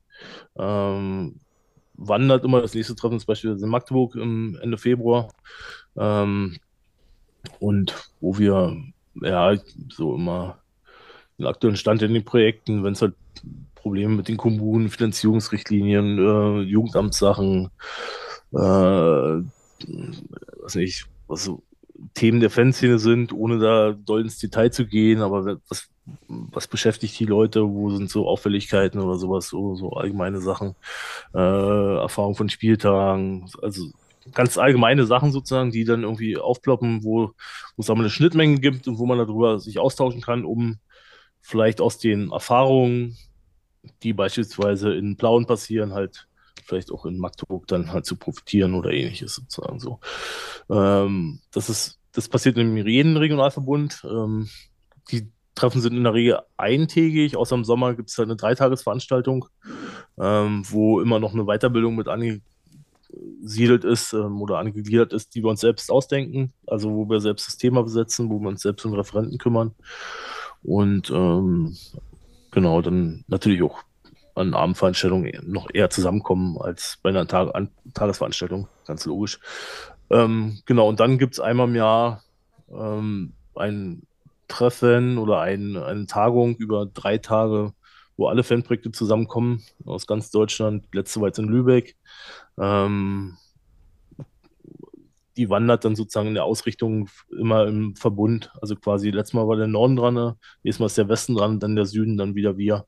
Ähm, und so ist die Ausrichtung halt geregelt. Und dann gibt es ja noch, ähm, ohne jetzt zu viel Verwirrung zu stiften, ähm, die Koordinationsstelle der Fanprojekte sitzt in Frankfurt, ähm, die die fachliche Begleitung hat, äh, finanziert wird durchs Familienministerium und ähm, bei der DSJ, ja, Deutschen Sportjugend, angegliedert ist, äh, dort eine Trägerschaft hat und ähm, den Anteil über den Fußball finanziert bekommt und die die fachliche Beratung und die Implementierung von Fanprojekten sozusagen begleiten und unterstützen und unter anderem auch ähm, ein Qualitätssiegel ähm, mit ins Leben gerufen haben, was jetzt extern vergeben wird, also durch ein externes Institut und das halt auch äh, begleiten, eng begleiten und auch die Fanprojekte ja, beraten, so wenn es halt Schwierigkeiten gibt. Und ähm, jetzt beispielsweise auch für die Fußball-Europameisterschaft im, im, Sommer mit dem Fanbetreuungsprogramm äh, beauftragt wurden, ähm, sozusagen so eine äh, Fans Welcome äh, Anlaufpunkte sozusagen in den Städten ähm, halt zu betreuen oder bei internationalen Turnieren sozusagen die Fanbotschaften für Deutschland zu organisieren. Das ist so Aufgabe Ach, der Kosten. Das machen die auch. Okay, das wusste ich gar nicht. Ah, ja. ähm, genau. Und äh, so ist das Netzwerk der Fanprojekte. Und dann gibt es halt Signalgruppen oder so, wenn halt aktuelle Themen sind oder aktuelle Presseberichte sozusagen aus den einzelnen Standorten, wo wir uns regelmäßig sozusagen auf dem Laufenden halten, äh, wenn es aktuelle Themen gibt. Und auch immer die Möglichkeit existiert, sozusagen ja, andere Fanprojekte-Standorte anzurufen, wenn beispielsweise eine Veranstaltung in Zwickau stattgefunden hat, ist überhaupt kein Problem, da mal anzurufen und zu sagen, Mensch, wie war es denn überhaupt? Und äh, was, hat da, was hat der Referent gekostet? Lohnt sich das? Und so, also da gibt es halt schon immer den Austausch, ähm, das halt zum, zu machen. Genau. Ja, cool. Naja, und dann äh, ja, sind wir jetzt im Prinzip fast schon im, äh, im Karlsruhe-Komplex, äh, weil das natürlich auch ein, also ein Thema ist, das wird euch mit ganz großer Sicherheit in euren Netzwerken auch groß beschäftigt haben. Ähm, ich versuch's, ich versuche sozusagen nochmal noch mal die, die Ereignisse kurz zu äh, rekapitulieren. Äh, Stefan, du grätsch gerne dazwischen, wenn ich da Quatsch erzähle und dann müssen wir glaube ich, nochmal drüber sprechen, warum das, was da passiert, gerade ganz, ganz problematisch ist. Einfach auch, also jedenfalls aus meiner Sicht, weiß nicht, ob du das ähnlich siehst, ähm, für, für die Arbeit, die die Fanprojekte so machen. Äh, wenn ich das richtig gelesen habe, gab es äh, in Karlsruhe, und ich meine, das war schon 2022, ähm, gab es eine, gab's eine Pyro-Aktion der aktiven Fanszene dort, die ähm, ja, so ein bisschen schiefgelaufen ist. Da sind zehn irgendwie Leute durch Rauchproblematiken so zu Schaden gekommen und so weiter. Und dann gab es eben Ermittlungen. Und äh, in diese Ermittlungen, ähm, also der, der, der Polizei und so und der, der entsprechenden Behörden da, äh, und in diese Ermittlungen ist dann im Prinzip auch das, das Fanprojekt Karlsruhe, ähm, was sehr, sehr etabliert und ähm, so wie ich es gelesen habe, eben auch ähm, ja also super Arbeit macht, äh, sehr gut, sehr gut vernetzt ist, sehr gut etabliert ist, ist da reingeraten äh, in Personen der drei Fanprojektmitarbeitenden, die dort unterwegs waren, ähm, weil die sich eben äußern sollten zu dem entsprechenden Sachverhalt und haben das, haben das nicht gemacht mit, ähm, also haben sozusagen die Aussage verweigert zu den Themen, die, zu denen sie da befragt worden sind. Und dann hat das relativ große Wellen geschlagen, weil dann irgendwann auch der Begriff Beugehaft im Raum stand, also man wirklich versucht hat seitens der, oh, jetzt bin, möchte ich nichts Falsches erzählen, seitens der Staatsanwaltschaft meine ich, ähm, da im Prinzip auch Aussagen zu bekommen zu bestimmten, ähm, bestimmten Kontexten, die sich auf die Fanszene beziehen. Und die Mitarbeitenden dort haben halt eben gesagt, das machen wir nicht, weil das nicht geht einfach. Ähm, so, ähm, äh, genau. Und ähm, an dem Punkt würde ich jetzt erstmal stoppen, verbunden mit der Frage, ob das ungefähr so hinkommt äh, in, der, in der Zusammenfassung oder ob ich da jetzt grob was, grob was verzerrt habe, Stefan. Haut das, haut das ungefähr Ja, so vielleicht als, als Ergänzung, und das ist, glaube ich, auch wichtig zu wissen, ähm, nachdem der Vorfall am Stand passiert ist und ähm, es äh, Verletzte gab, ähm, hat die Fanszene selber festgestellt, okay, ist ein bisschen was aus dem Fugen geraten und das war nicht so in, in dem Ach, Sinne, genau. wie wir es ja. uns, uns, eigentlich gedacht haben. Und die wollten eine Aufarbeitung der Geschehnisse und haben sich da vertrauensvoll an das Fanprojekt gewandt, ähm, genau.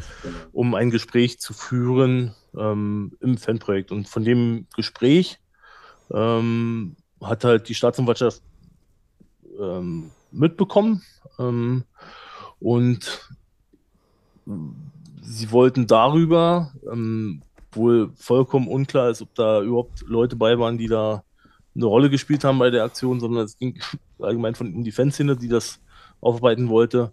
Ähm, wollten halt die Namen haben von den Leuten, die da äh, an den Gesprächen teilgenommen haben, sozusagen so. Und das hat das Fanprojekt verweigert.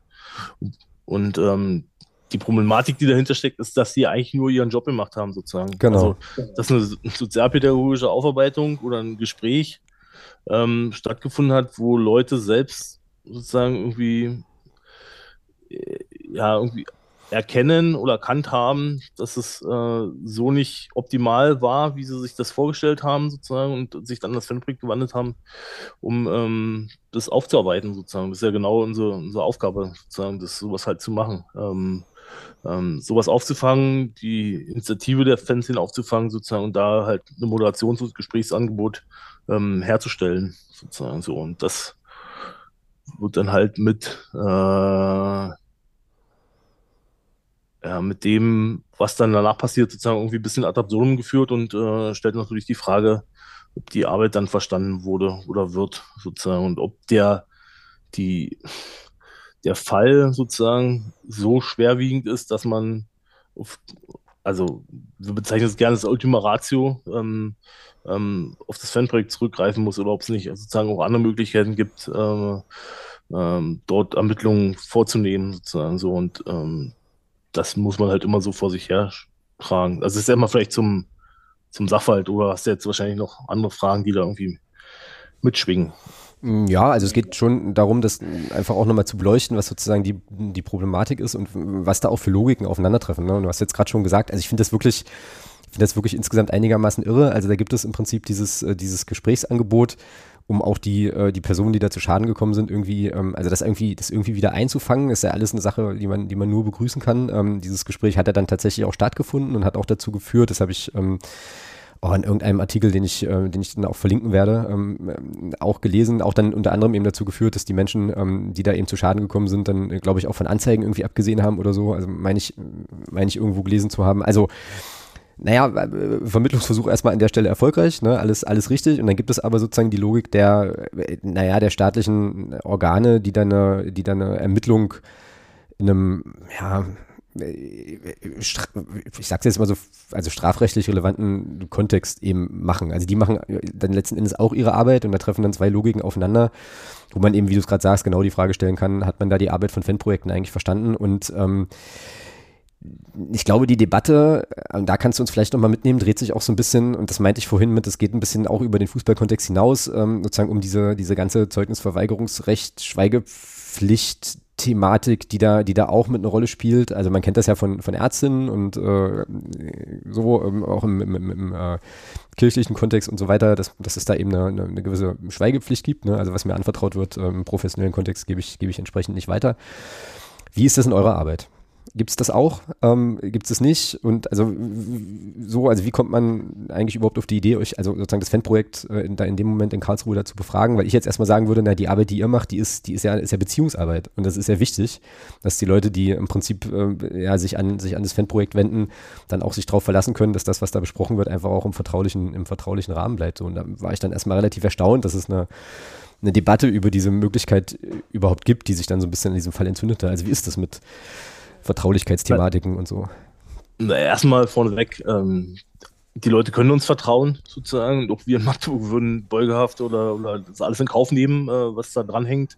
Ähm, das heißt, daran ändert sich jetzt durch den Fall erstmal grundsätzlich nichts. Ja? Und äh, auch der Karl Fall Karlsruhe zeigt ja, dass die Fußballfans den Leuten vertrauen können und, äh, und äh, mit ihrem mit dem Wissen oder mit dem Vertrauen sozusagen sich an die Leute auch gewandt haben und äh, ja, genau. das ist dann nat natürlich ein großer Spagat und also was mich da besonders berührt bei ist gar nicht die, die Tatsache selbst, sondern wie es den Menschen, Sophia, äh, Stan und, und äh, Volker damit geht, sozusagen, dass sie, weil sie ihrem Arbeitsethos gerecht werden, genau. ähm, persönlich belangt werden sozusagen. Das ist halt irgendwie und persönlich das sozusagen drunter leiden müssen ähm, unter der Situation und das ist, glaube ich, das da eine große Rolle spielt. Gibt es da so kleine Möglichkeiten, die haben wir in Magdeburg auch, dass der Arbeitgeber, bei uns ist ja der Paritätische, wo wir ähm, angestellt sind und das ist auch der Träger, dass da Dinge im Arbeitsvertrag geregelt werden ähm, und, und dann auch erstmal ein Schutz da ist, sozusagen, mhm. was jetzt ähm, das Auskunftsersuchen angeht oder dass man nicht mit der privaten Adresse umherhantiert, sondern immer die Dienstadresse hat und so. Solche Sachen sind halt schon geregelt und es hilft natürlich erstmal, weil es erstmal so eine, eine arbeitsrechtliche Grundlage ist. Äh, ähm, was die Gesetzesgrundlage angeht in der sozialen Arbeit, ist es halt tatsächlich nur für Schwangerschaftskonfliktberatung und für die Drogenhilfe, ähm, wo es ein Zeugnisverweigerungsrecht gibt. Für alle anderen Bereiche der sozialen Arbeit gibt es das halt nicht. Ähm, genau. Und ähm, aber für Ärzte, Kirchen und so gibt es das ja auch alles. Das ist, ist ja alles geregelt. Aber in der sozialen Arbeit tatsächlich nur Schwangerschaftskonfliktberatung und Drogenhilfe. Und ähm, genau, aber letztendlich ist es ein wichtiges Thema, aber man muss immer auch wissen, dass euch, ähm, wenn ihr einen Podcast macht, und irgendwie über Sachen erzählt, sozusagen genauso treffen kann, als Zeuge irgendwie vorgeladen zu werden, dass es die Fanhilfe genauso treffen kann, dass es jeden Angestellten des ersten der Magdeburg sozusagen ähm, treffen kann, irgendwie jeden Fußballfan treffen kann, sozusagen als Zeuge vorzuladen. Und das ist ja mal eine Sache, wie man, wie man damit umgeht. Das heißt, so groß ist ja erstmal, das wäre wichtig, dass es Zeugnisverweigerungsrecht gibt, aber das erschüttert uns jetzt nicht im, in unserer Arbeit sozusagen, weil wir ähm, alles genauso weitermachen, wie wir es auch vorher gemacht haben und keine Scheu haben, auch selbst da irgendwie ähm, betroffen zu werden. Und äh, das, was wir gerade schon erzählt haben, in Magdeburg, das ist, glaube ich, auch immer wichtig ähm, zu wissen, wo man sich ja nie darauf verlassen kann, ähm, ist aktuell ein gutes Gefühl da. Ähm, Staatsanwaltschaft wissen wir nicht, aber zumindest die handelnden Polizeibehörden, äh, dass die wissen, was das Fanbrick macht, dass wir da etabliert sind und das hoffentlich sozusagen ähm, ähm, auch ein großer Bogen gemacht wird und wir wirklich als Ultima Ratio für solche Sachen gesehen werden. Ähm, und ähm, von daher ähm, ist es erstmal für uns jetzt traurig um die, um, um die Persönlichkeiten sozusagen, die dort in, in Karlsruhe arbeiten, die damit umgehen. Ähm, und das muss man auch wissen. Äh, Karlsruhe ist jetzt so in der Öffentlichkeit, weil es so medienpräsent ist sozusagen, mhm. aber es gibt auch ähm, beispielsweise den Standort Dresden, äh, wo die äh, wo es die Kolleginnen nach dem Spiel in Magdeburg tatsächlich, nach, wo, sie, äh, wo die Dynamo Dresden ja aufgestiegen ist in Magdeburg, mit dem Zug und der Zug wurde dann auseinandergenommen, äh, vorgeladen wurden und äh, seitdem nicht mehr keine Zugbegleitung mehr machen, weil sie einmal das oder zweimal noch versucht haben und dann wieder vorgeladen wurden ähm, und ähm, sozusagen so ihre Konsequenz gezogen mhm. haben. Äh, in, in Leipzig Kollegen äh, wo Telefone abgehört wurden und so. Also ist jetzt nicht, äh, ist jetzt, ist jetzt nicht ähm, nichts ganz Neues, aber trotzdem erschreckend in der, in der Konsequenz und es ist auch gut und wichtig sozusagen, dass es jetzt in der Öffentlichkeit ist und dass darüber in der Öffentlichkeit auch, auch diskutiert wird. Ähm, wichtig ist aber, wenn einer da irgendwie Bauchschmerzen hat oder irgendwie, ja, irgendwie, irgendwie Ungefühl so uns gegenüber, dass wir einfach darüber reden, sozusagen, dass man uns ähm, da miteinander redet, weil das darf ja auf keinen Fall passieren dass, ähm, dass jetzt irgendwie die öffentliche mediale Darstellung des Falls Karlsruhe dazu führt, dass sich Leute von Fanprojekten abwenden, weil das wäre es äh, von allen sozusagen und äh, ähm, da sollte man schon stark zusammenhalten und irgendwie auch alles, alles aufklären und ähm, wir können unser Vertrauen zusichern und das haben wir auch in den 15 Jahren jetzt gemacht, ähm, dass nie was nach außen gedrungen ist, sozusagen, wenn es nicht nach außen dringen sollte. Und ähm, genauso werden wir es auch in der Zukunft weiter handhaben. Und mhm. äh, ähm, genau. Ja. Wie ist, äh, wie ist in, äh, in Karlsruhe da jetzt gerade der aktuelle Stand? Ähm, also wie gesagt, bei, bei, beim Thema Beugehaft und dass das dann irgendwie nicht, nicht passiert ist, bin ich, bin ich so ein bisschen stehen geblieben ähm, in dem, was ich, also was mein Kenntnisstand so ist. Aber wie ist, wie ist die Lage da jetzt aktuell, weißt du das? Ähm, ja, nachdem in der ersten Instanz Ordnungsgelder verteilt wurden, sozusagen, im guten dreistelligen Bereich, die dann auch äh, bezahlt wurden. Ähm, Gab es halt die Androhung der Beugehaft. Die Beugehaft wurde abgewendet äh, oder wurde nicht erteilt. Ähm, und aus der aus dem Zeugenstand ähm, sind die drei Kolleginnen ähm, Beschuldigte geworden und ähm, haben jetzt ein Strafverfahren wegen Strafvereitelung sozusagen an der Backe. Und ähm, da gibt's, ist halt aktuell ein Lauferprozess ähm, in dem Strafverfahren. Ja, und das ist wirklich, das ist, ich finde das krass. Also das ist das, was, also das ist eine Sache, die mich halt auch bewegt. Ich meine, du kennst die, die Kolleginnen dort natürlich äh, und hast da, glaube ich, nochmal einen ganz anderen Bezug, aber das muss man sich wirklich, das muss man sich wirklich nochmal auf der Zunge zergehen lassen. Da gibt's Leute, die machen ihren Job und die machen eine Sache, wo, glaube ich, alle unterschreiben würden, dass es gut und richtig und wichtig ist, in, auch in solchen Kontexten eben einfach zu vermitteln und sozusagen eine Ansprechperson zu sein und so. Ich glaube, das würden wir alle, das finden find alle irgendwie cool ähm, und haben dann solche Konsequenzen zu tragen. Ich finde das wirklich irre. Ich finde das wirklich, wirklich Wahnsinn und frage mich schon, ähm, also äh, was da, was da los ist, da irgendwie in, äh, in Bavü. Ich meine, ähm, gibt ja auch noch Nummern mit Freiburg und so weiter, ähm, äh, auch im Kontext Dresden und so. Wo man sich auch fragen kann, um, ja, also was, was, was reitet da die Staatsmacht so krass, so krass drauf zu sein? Ich finde das wirklich äh, heftig. Also wie gesagt, du machst deinen, du machst deinen Job, du machst eigentlich alles richtig ähm, und dann hast du da solche Konsequenzen, dass ähm, ja, ja, maximal kaputt irgendwie ist, aber das ist eine persönliche, ein persönlicher Take. Ja. Puh. Ja, muss man jetzt halt gucken, sozusagen. Es gibt ähm, ja vorher schon, ich glaube seit zehn Jahren gibt es das aktuell, das Bündniszeugnisverweigerungsrecht. Das hat sich aus, ein, aus, der Fan, aus der Fanprojektlandschaft gegründet. Gibt es auch ein Gutachten zu, das kann man auf der KOS äh, gut sich einlesen sozusagen. Ähm, könnte ich auch noch einen Link zur Verfügung stellen, wenn ihr das dann unterbauen wollt. Ähm, am ja, Ende, gerne. Ähm, ja. was von Professor Schut, ähm, Hochschulprofessor hier in Magdeburg und ähm, äh, Titus Simon sozusagen äh, auch ehemaliger Hochschulprofessor in Magdeburg erstellt wurde ähm, zu dem Thema. Und ähm, genau das gibt's, ähm, steht zur Verfügung, ähm, digital und auch als Print. Und ähm, das war sozusagen der Anstoß, ähm, sich mit dem Thema auseinanderzusetzen. Und aktuell haben sich ganz viele ähm, Institutionen und, und Bereiche der sozialen Arbeit zusammengetan. Im Bündniszeugnisverweigerungsrecht gibt es auch eine Homepage zu, wo aktuell Fälle gesammelt werden, die auch außerhalb vom Fußball sind. Aber man muss es natürlich wissen, dass der Fußball da besonders im Fokus steht, weil Klar. er halt so eine mediale Präsenz hat sozusagen und ähm, eine kleine Beratungsstelle in der Stadt XY sozusagen da natürlich ähm, nicht so den Fokus hat ähm, wie, wie der Fußballkontext. Ähm, da gibt es schon die Bestrebungen sozusagen, ähm, auch ähm, über eine Gesetzesveränderung ähm, dort ein Zeugungsverweigerungsrecht ähm, anzuschieben. Wir haben jetzt auch als Bundesarbeitsgemeinschaft Ost den Bundestag besucht und dort mit ähm, zwei Vertretern, einmal der CDU und einmal ähm, von den Grünen, ähm, zu dem Thema gesprochen. Und genau, diese, das Bündnis ist da irgendwie dran. Und mal gucken, was sich da noch bewegt, vielleicht noch in dieser Legislatur. Mhm, ja, wäre schon gut. Thomas? Gerade, gerade ausgeholt? Nö. Nee, okay. Ähm, wie kommen wir denn jetzt ähm, von dem recht schwierigen Karlsruhe-Thema nochmal noch mal zu einem äh, zu einem fröhlichen Abschluss äh, oder so? Mach's doch einfach. Hm? Naja, also fragetechnisch oder so. Es gibt ja noch so ein paar, so ein paar Bereiche, die wir noch irgendwie, wo wir zumindest noch mal ganz kurz äh, reingucken könnten. Was, was, was liegt dir denn noch auf dem Herzen? Mir? Ja. Oder Thomas?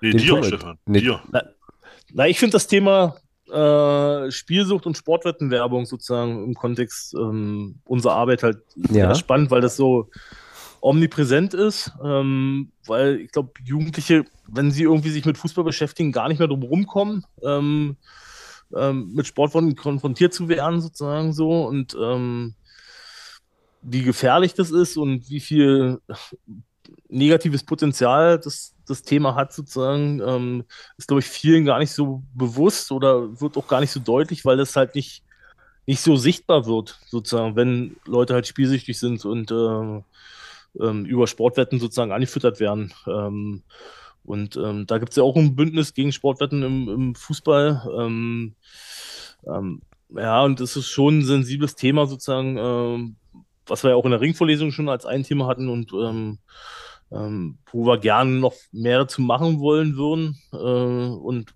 wo vielleicht auch eine coole Veranstaltung mal äh, hilfreich wäre, sozusagen das nochmal zu thematisieren. Ähm, ja, eine Idee wäre jetzt einen Werner Hansch einzuladen, der ja ein mhm. sehr berühmter Radioreporter war und selber äh, spielsüchtig sozusagen sein ganzes Geld verzockt hat damit und auch das im Buch ähm, niedergeschrieben hat ähm, ihn da vielleicht als prominenten Menschen einzuladen. Ähm, kennen die Leute von TikTok vielleicht nicht mehr ganz so, aber die mit Radiofußball groß geworden sind, ähm, ist ja schon noch ein Begriff und ist ja auch eine prägnante Stimme. Und ähm, das wäre so eine Persönlichkeit, was cool wäre, wenn wir da irgendwie was zu hinkriegen zu dem Thema noch sozusagen so und auch vielleicht den Verein oder die Mitgliedschaft so zu sensibilisieren.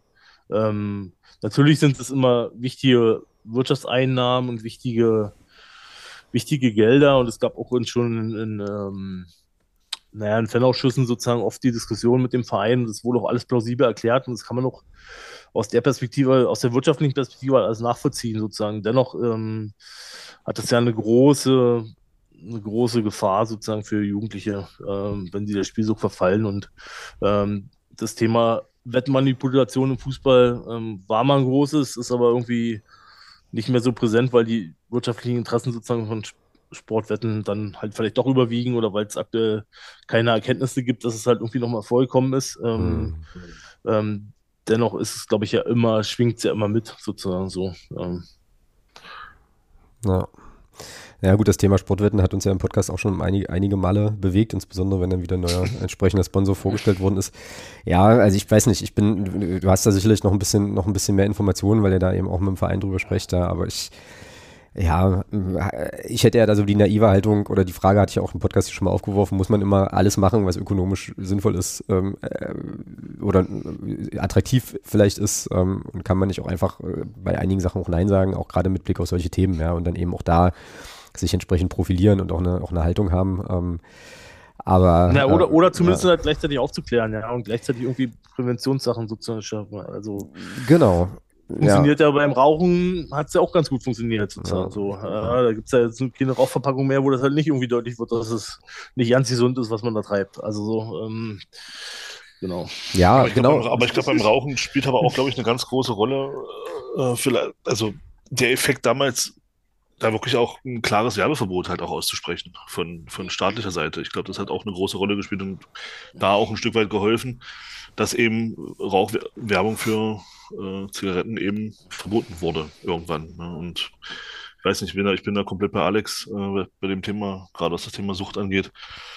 Ähm, aber da schließe ich für mich Alkohol auch noch mit ein und finde es halt auch schwierig, dass man, dass man als äh, dass man eben mit all dem, was du gerade gesagt hast, Stefan, wo du sicherlich, was sicherlich auch seine Berechtigung hat, aber ich finde es da eben auch schwierig zu sagen, äh, ja, wir sind einerseits ein Sportverein, der dazu animieren will, äh, dass Leute sich, äh, dass Leute gesund sind, dass Leute sich vielleicht gesund ernähren, gesund verhalten und dann mache ich Werbung für Alkohol und, und, und, und, äh, und für Sportwetten.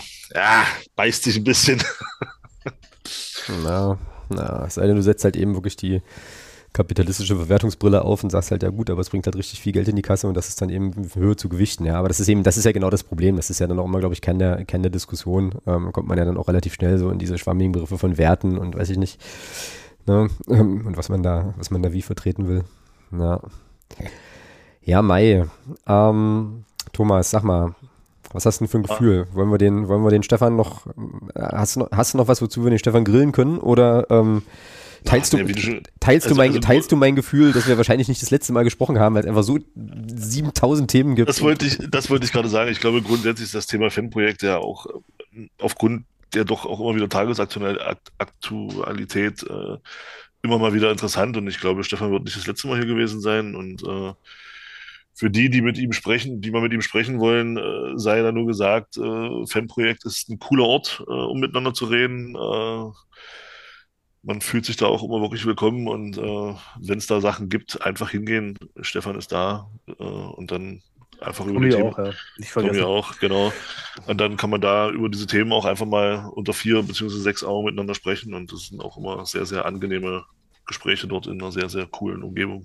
Genau. Von daher kann ich das nur empfehlen. Genau. Was dann, mir noch wichtig wäre, ja. was vielleicht ein bisschen kurz gekommen ist, ähm, ist ja, jetzt wird es vielleicht doch noch ein bisschen sentimental, ähm, aber dass Jens ja ähm, 15 ja, Jahre absolut. mein enger Partner war und ganz viele Anteile hat an dem, was ich jetzt hier erzählt habe und berichten konnte, sozusagen, dass es halt so ist, wie es ist. Und äh, ähm, es ist mir schon wichtig, sozusagen das auch an der Stelle noch zu würdigen und an der Stelle auch ähm, nochmal deutlich zu sagen, und dass es halt auch extrem schmerzt, dass er halt nicht mehr da ist und äh, dass er halt nicht mehr am, am Schreibtisch gegenüber sitzt und dass man viele Sachen ähm, halt nicht mehr so gemeinsam teilen kann und gemeinsam entwickeln kann, sozusagen. Ähm, Tommy macht es super und es ist auch cool.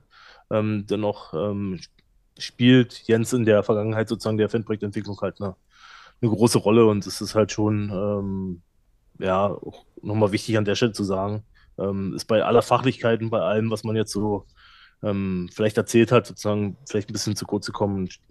Ist mir aber nochmal wichtig jetzt an der Stelle das zu sagen.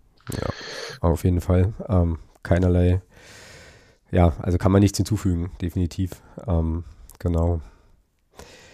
Ja, dann würde ich sagen, machen wir an der Stelle einen Punkt. Äh, Stefan, dir ganz, ganz herzlichen Dank für deine Zeit ähm, und die Einblicke, die du uns, äh, die du uns gegeben hast in die, in die Arbeit, die ähm, ja ihr da jetzt einfach, also du und Jens auch äh, einfach in den letzten ähm, Jahren zusammen da aufbauen, äh, aufbauen konntet.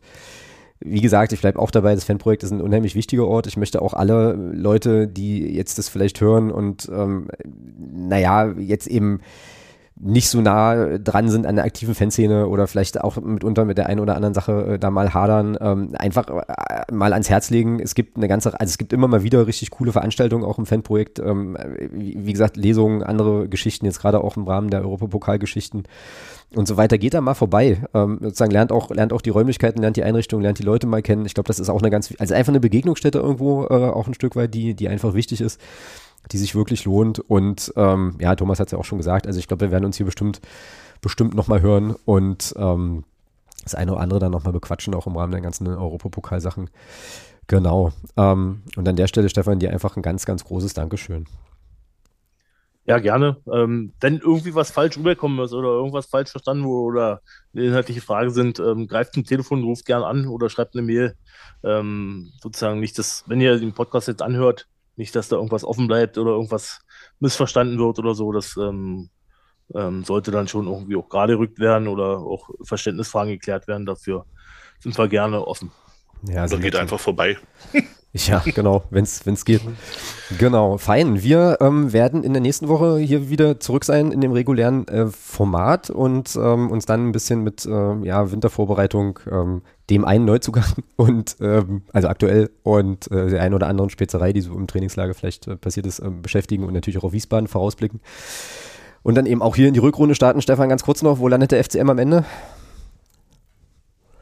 Ich hoffe, mindestens auf Platz 13. Mindestens auf Platz 13, okay. Ähm, nehmen wir so mit und äh, gleichen das natürlich dann ab. Ähm, genau, an der Stelle, wie gesagt, ähm, nee, nicht an der Stelle, in diesem Sinne, so wollte ich sagen. Ähm, ist auch hier schon ein bisschen später. An der Sinne. An der in Sinne, in, in diesem, ja, okay. In diesem Stelle. In, dies, in, in diesem Stelle, ähm, ja. Vielen Dank fürs Zuhören. Macht, äh, also schaltet gerne nächste Woche wieder ein ähm, hier im, im Nur der FCM Podcast und dann starten wir einfach gemeinsam in die Rückrunde, gucken, wo wir landen. In diesem Sinne, Macht's gut. Bis dann. Tschüss. Ciao. Ciao.